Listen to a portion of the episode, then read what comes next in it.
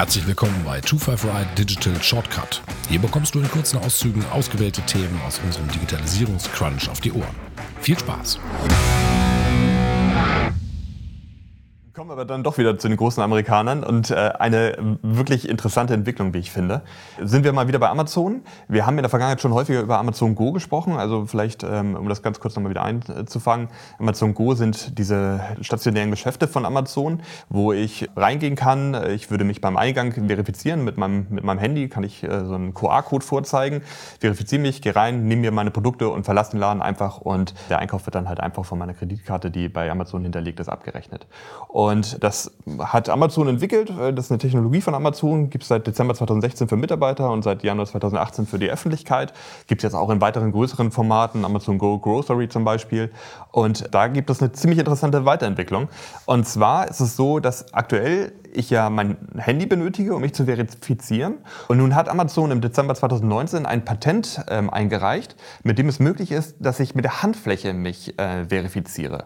Und das ist jetzt nicht einfach nur die Oberfläche meiner Hand, sondern es werden sogar die Venen und Knochen und das Weichgewebe mitgescannt. Und ich kann halt beim Eingang einfach meine Hand über ein Lesegerät halten und dann wird erkannt, okay, das ist Sven Kramer und ähm, der Einkauf wird dann direkt halt auf diese Person halt dann gebucht. Und ja, das ähm, Patent wurde umgesetzt und ist jetzt verfügbar. Ich glaube, es kommt sogar jetzt in acht Geschäfte von Amazon in Seattle. Ja, der, der Vorteil soll ja sein, es soll zum einen sicherer sein als der eigentliche Handabdruck, also das, wenn ich dann halt den Kontakt auch brauche, so ein Gerät. Und klar, ist in Pandemiezeiten sowieso, aber der Vorteil ist halt, ich kann es kontaktlos machen. Also mhm. Ich muss halt nur die Hand drüber halten und habe es dann halt kontaktlos und noch sicherer.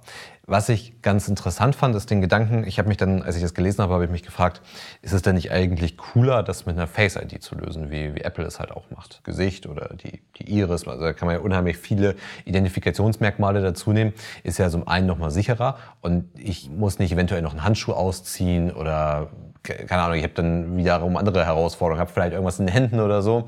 Aber den Gedanken, den Amazon da wobei hatte, war, dass ich das bewusst machen kann. Also ich, oder was heißt machen kann? Ich muss es bewusst machen. Also ich muss mich bewusst dazu entscheiden, jetzt mich zu authentifizieren.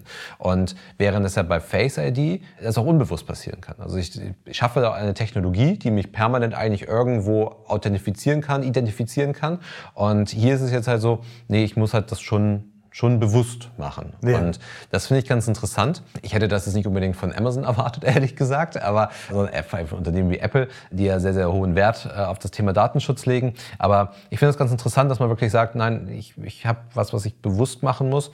Und weil wenn ich diese Technologie mit Face ID halt erstmal geschaffen habe, man experimentiert ja auch in Flughäfen beim Boarding und so weiter, über das Gesicht zu gehen, da werden natürlich Tür und Tor geöffnet für ganz andere Sachen. Also äh, das ist ja schon der Fall. Also Alipay selber hat 2017 äh, Smile to Pay ähm, eingeführt in China, wo ich bei KFC zum Beispiel schon direkt bezahlen konnte.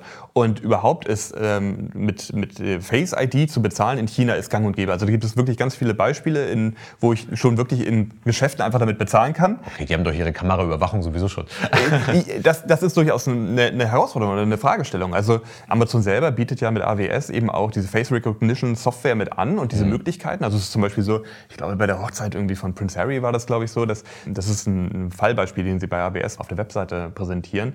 Da wurde diese äh, Gesichtserkennung halt Fernsehteams angeboten und da haben sie einfach bei der Hochzeit die Gäste gefilmt und die Gesichtserkennung hat automatisch den Sprechern halt eingeblendet, okay, das ist folgende Person, sodass mhm. sie gleich reagieren können. Und das ist natürlich genau der Fall. Also Amazon würde neben den Gesichtern dann auch noch über die Technologie verfügen, um das zusammenzuführen. Das, das, das ist natürlich, aber gerade Gesichtserkennung wird in den USA sehr ähm, kontrovers diskutiert, weil die äh, ja eben auch für viele andere Sachen eingesetzt werden kann.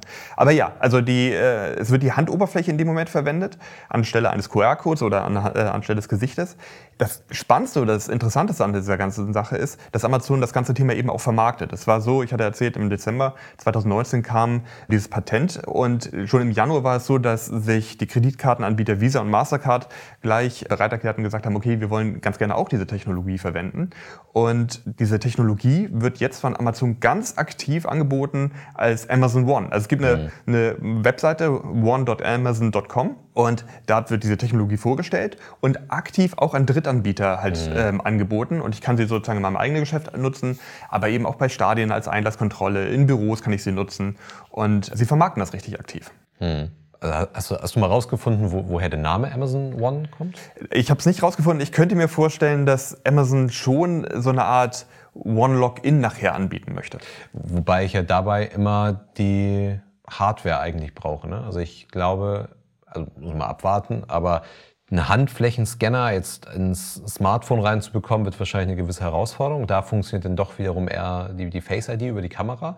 Klar, vielleicht kann die Kamera auch, weil wenn es nachher um Tiefen geht und so weiter, wenn es dann halt um Venen geht, wenn es um Knochen geht, mhm, ja. dann fällt es natürlich nachher wahrscheinlich relativ schwer mit so einer Standard-Smartphone-Hardware, denn das auch, also dass ich mich auch online bei Amazon oder irgendwo anders dann halt damit legitimieren kann. Und da ist dann halt auch die, die Face ID vielleicht ein bisschen smarter, wobei okay, die, die ist dann halt auch nur im Apple-Kosmos dann halt verfügbar. Ne? Ja, es sind vielleicht sogar zwei Punkte. Also das eine ist, dass Amazon One wohl wirklich auch losgelöst ist erstmal von deinem Amazon-Account. Also du ja. hast wohl wirklich eine Verifizierung deiner Person bei Amazon One und die kannst du dann eben auch nutzen bei anderen Anbietern oder eben in deinem Büro oder in ja. anderen Geschäften.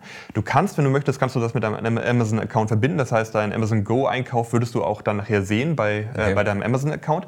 Aber grundsätzlich ist scheinbar Amazon One wirklich eine Art ja, Verifizierungsservice, der von Amazon angeboten wird. Okay. Das Thema wird aber durchaus nicht ganz unkritisch gesehen, weil man muss sich ja vor Augen halten, dass du die Möglichkeit hast, dich aus bestimmten Accounts wieder abzumelden oder davon zu trennen. Und von deiner Hand kannst du dich ja nicht mehr trennen. Also das heißt, also wenn wirklich einmal dein, deine Hand dort gespeichert ist, mhm. ist die halt dort gespeichert und kann weiter verwendet werden. Also ist schwierig. Genau, und nur, dass sie es heute nicht verknüpfen, heißt ja auch nicht, dass sie es später mal, also dass sie später nicht auch verknüpfen. Diese und weitere spannende Themen kannst du in voller Länge in unserem 255 Digitalisierungscrunch hören auf 25r-digital.com.